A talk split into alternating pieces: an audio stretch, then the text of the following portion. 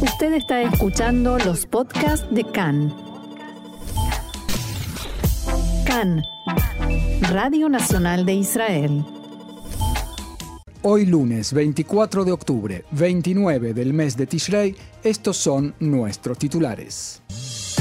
Escándalo en el ámbito político por grabaciones de Bezalel Smotrich en las que califica a Netanyahu como el peor de los mentirosos. Testigo en el juicio contra Benjamin Netanyahu asegura que le llevaba cajas de cigarros y bebidas alcohólicas. Israel ayudó con información de inteligencia a Ucrania para derribar drones iraníes.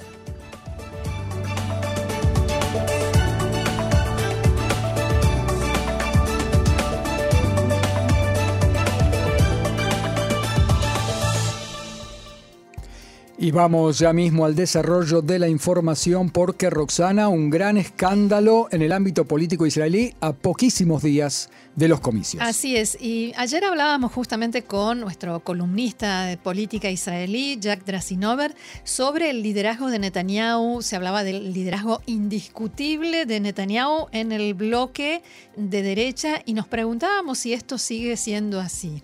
Por la noche, la respuesta pareció llegar a través de una grabación que recibió y dio a conocer el periodista de Cannes, Mijael Shemesh. Es una grabación de este año en la cual se escucha al candidato del partido Otzma Yehudit, Bezalel Smotrich, criticando duramente a Benjamin Netanyahu.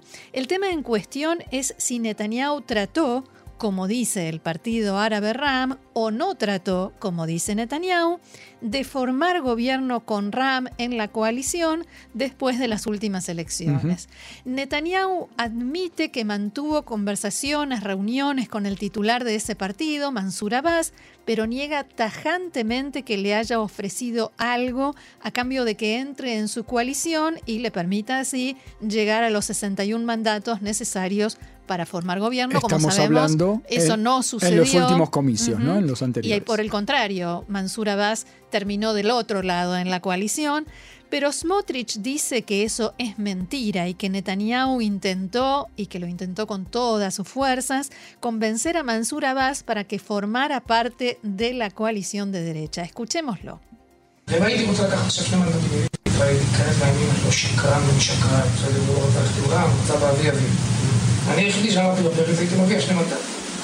Si hubiera querido quitarle dos mandatos a Bibi, debería haberlo atacado frontalmente, porque es un mentiroso hijo de mentiroso. O sea, es una expresión el que peor se usa, de los sí, mentirosos. El más mentiroso del mundo. Él no quiso formar gobierno con Ram quería y cómo quería. Yo fui el único que lo frenó y podía haber ganado dos escaños. Para mí lo importante es crear conciencia de que la derecha, en la derecha eso es tabú, o sea, formar gobierno con un partido árabe. Yo hago como que estoy en la misma línea, pero no miento cuando me entrevistan. Digo que no me ocupo del tema y nada más. A continuación, habla más eh, extensamente sobre estas negociaciones entre Netanyahu y Mansur Abbas, en la que el propio Smotrich estuvo involucrado y dice que mm, habla sobre por qué aceptó ¿Qué aceptó Netanyahu darle a Ram a cambio supuestamente de que entrara en su coalición? ¿Y por qué él, Smotrich, colabora con la narrativa, con esta supuesta mentira de Netanyahu, en la cual Netanyahu sostiene que nunca le ofreció nada a Ram para formar parte ni del gobierno ni de la coalición?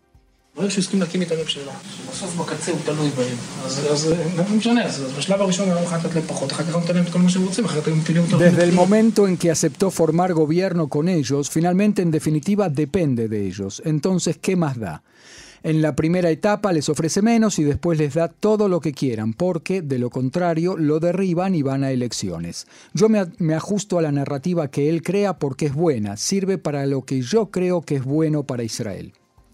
En las grabaciones, Bezalel Smotrich también se refiere a la oposición a Netanyahu que hay dentro de la derecha y de los grupos religiosos y confiesa que tampoco él es, digamos, un admirador de Netanyahu a nivel personal.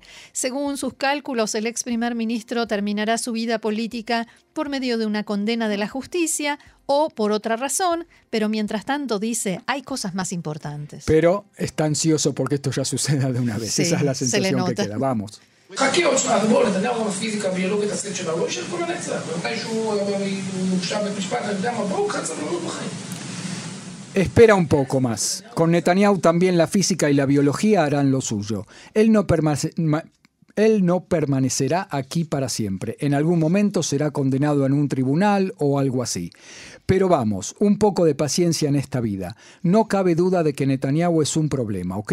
Pero ahora hay que elegir entre un problema u otro. ¿Decidiste que Netanyahu ese es el tema y hay que vender todo? En este punto, lo que está haciendo es criticar a Naftali Bennett y a Yelet Chaquet principalmente, pero también a aquellos de derecha que formaron el gobierno de cambio, el gobierno que todavía subsiste y ahora es gobierno de transición, solo para sacar a Netanyahu del cargo de primer ministro. Según él, hay cuestiones más importantes y hay que aguantarse a Netanyahu así como es hasta que la vida, la política o la justicia lo bajen del escenario. Dicho todo esto, hay que recalcar, el partido de Smotrich es la tercera fuerza electoral según todas las encuestas de intención de voto. Será un socio, un aliado de primer nivel de Netanyahu también después de las elecciones y Smotrich se ve a sí mismo como el próximo ministro de Defensa.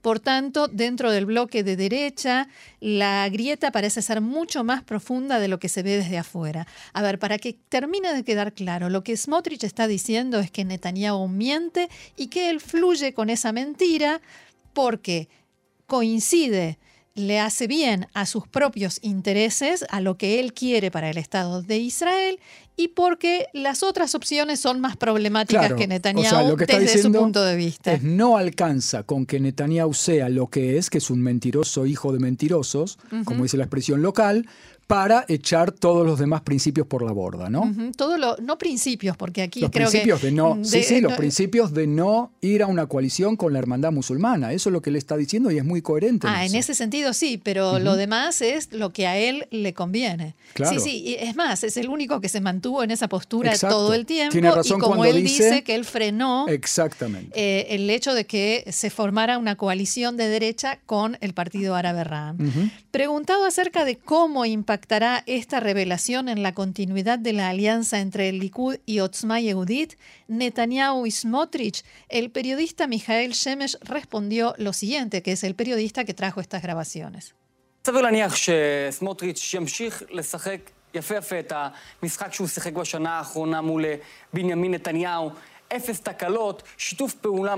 Cabe suponer que Smotrich continuará jugando el juego que llevó a cabo muy muy bien durante el último año frente a Benjamin Netanyahu. Cero fallas, cooperación plena. Y existe la posibilidad de que ellos logren la mayoría necesaria y puedan formar gobierno. Pero estas grabaciones que damos a conocer hoy reflejan cómo son las relaciones personales entre Smotrich y Netanyahu. Y ahora queda claro que esas relaciones no son diferentes de las pésimas relaciones personales que hay entre Avigdor Lieberman y Netanyahu, entre Guidon Saar y Netanyahu, con casi todo aquel que en algún momento trabajó con Benjamin Netanyahu en los últimos años. Smotrich tiene cero confianza en Netanyahu, es una persona que para él no tiene credibilidad colabora con él para poder cumplir sus propios objetivos. En el primer instante en que haya entre ellos un roce, lo más probable es que todo esto que escuchamos en la grabación salga a flote. Por tanto, los 61 mandatos no necesariamente resolverán el problema de la estabilidad de gobierno. Por otra parte, el periodista, que por supuesto no dice quién es la fuente, quién le hizo llegar esa grabación, sí responde a algunas críticas que recibió por el hecho de que la hizo pública las grabaciones pocos días antes de las elecciones. El famoso timing, ¿no? Dice, la publicamos en el momento en que la recibimos. Muy bien, inmediatamente después de que se dieran a conocer estas grabaciones, Bezalel Smotrich difundió un comunicado que dice lo siguiente. El titular del partido Otzma Yehudit, Bezalel Smotrich, y el ex primer ministro Benjamin Netanyahu trabajan en estrecha cooperación y juntos lideraron con éxito durante el último año la lucha por derribar el mal gobierno de Lapid, Bennett y los hermanos musulmanes. No sorprende que haya quien elige este momento precisamente para intentar dividir al bloque de la derecha por presión y pánico de que la derecha vuelva al gobierno según todas las encuestas. No lo lograrán. Continuaremos trabajando juntos en plena cooperación hasta el triunfo. Y el aludido, Benjamin Netanyahu, se dirigió a Smotrich y su socio de partido Itamar Ben-Gvir. Abro comillas, dejen de disparar dentro del blindado, o sea, dejen de patear en contra. La lucha del bloque nacionalista es contra el gobierno de la PID y los hermanos musulmanes, favorecedores del terrorismo. Y hace un ratito nada más, Netanyahu difundió un video en el que dice que le perdona a Smotrich por esas ofensas, por esas eh, palabras tan eh, fuera de lugar. Por su parte, el titular de RAM, Mansur Abbas, dijo en reacción a la publicación de las grabaciones, es un testimonio más que demuestra la veracidad, de lo, la veracidad de lo que he dicho y sostenido durante el último año, a saber que el Likud nos ofreció un acuerdo de coalición completo y nos prometió una alianza política estratégica. Desde el partido Yeshatid del eh, primer ministro Lapid manifestaron lo siguiente. Incluso Smotrich sabe la verdad, pero le miente a la gente para extorsionar a Bibi y luego eh, y lograr sus sueños mesiánicos y extremistas y destruir todo lo bueno del Estado de Israel. En tanto, el ministro de Finanzas, Avigdor Lieberman, también respondió a los dichos de Smotrich y dijo que definen el juego y demuestran del modo más contundente que Netanyahu es un mentiroso compulsivo y que nada le importa más que el cierre de las causas en su contra. En diálogo con Khan, Lieberman hizo hincapié en que Smotrich no desmintió lo que se escucha en las grabaciones ni expresó ningún tipo de arrepentimiento o cambio de opinión. En tanto, el diputado Avi Dichter del Likud declaró que con sus dichos Smotrich sirvió a sus propios intereses de aumentar la fuerza de su partido y sacarle votos al Likud. Abro comillas, cuando formemos gobierno, las palabras y las grabaciones serán historia, dijo Dichter en diálogo con Khan. Pero tiene razón en que todos los analistas hoy coinciden que el gran ganador de esta filtración, entre comillas, a la prensa de estas quién grabaciones. sabe de dónde vino, ¿Quién ¿no? sabe quién las habrá hecho? Por ejemplo, el propio Smotrich. Sí. Eh, le- eh, lo, lo dejan a él como el gran ganador Yo no, de este no suelo escándalo, ¿eh? apostar a nada, pero a eso apostaría. Respecto de la afirmación de Smotrich de que Netanyahu quería y mucho formar gobierno con apoyo de Ram, Dichter respondió que en el Likud hay una línea roja que no se ha cruzado ni se cruzará. No habrá un partido antisionista en el gobierno. El viceministro Yoav Segalovich de Yeshatid afirmó que las palabras de Smotrich respecto del líder de su bloque, el bloque de derecha, dejan al descubierto las mentiras y la falta de credibilidad. Y por si hacía falta que Ayel Chaquet se quedara afuera del próximo gobierno, aunque ya ni siquiera pasa el umbral mínimo, ella también se pronunció y dijo, ya hace un año y medio que vengo eh, diciendo esto de que eh, Netanyahu le ofreció cosas a, a Ram, al partido árabe, para entrar en la coalición, en la derecha lo negaron y ahora en diálogos cerrados sale la verdad a la luz. Más noticias. El titular, seguimos con Smotrich, Sí. de hecho, el y con Ayele Chaquet también. El titular de Atzionut Datit, Bezalel Smotrich, llamó a la líder de Abaita Yehudi, Ayele Chaquet, a retirarse de la contienda electoral, dado que no tiene posibilidades de superar el umbral mínimo de votos. Smotrich dijo en diálogo con Khan que la ministra Ayele Chaquet es la barrera que frena la formación de un gobierno de derecha. En otro orden, Smotrich dijo que la decisión de la Corte Suprema de Justicia de rechazar los recursos contra el acuerdo marítimo con el Líbano no sorprende. La Corte Suprema tiende hacia la izquierda, dijo Smotrich, mientras que a un gobierno de derecha le impedía tomar decisiones en época electoral, ahora le permite al gobierno renunciar a territorio soberano muy cerca de los comicios, enfatizó Smotrich. Ocho días antes de las elecciones, la encuesta de intención de votos realizada por Khan indica que el bloque de Benjamin Netanyahu y la derecha continúan en 60 diputados. El bloque de Yair Lapid y el centro izquierda obtienen 56. La encuesta fue realizada antes de difundirse aquí en Khan la grabación de Bezalel Smotrich, de la que veníamos hablando. Y del sondeo surge que si las elecciones se realizaran hoy, el Likud obtendría 31 mandatos, Yeshatid 24, Atzionut Adatit de Bezalel Smotrich. Se debilita en un escaño y queda con 13, mientras que Amahanea Mamlahti de Benny Gantz mantiene sus 12. Y ahora habrá que ver después del escándalo la próxima encuesta y última creo que va a Y ser. ¿no? comparar.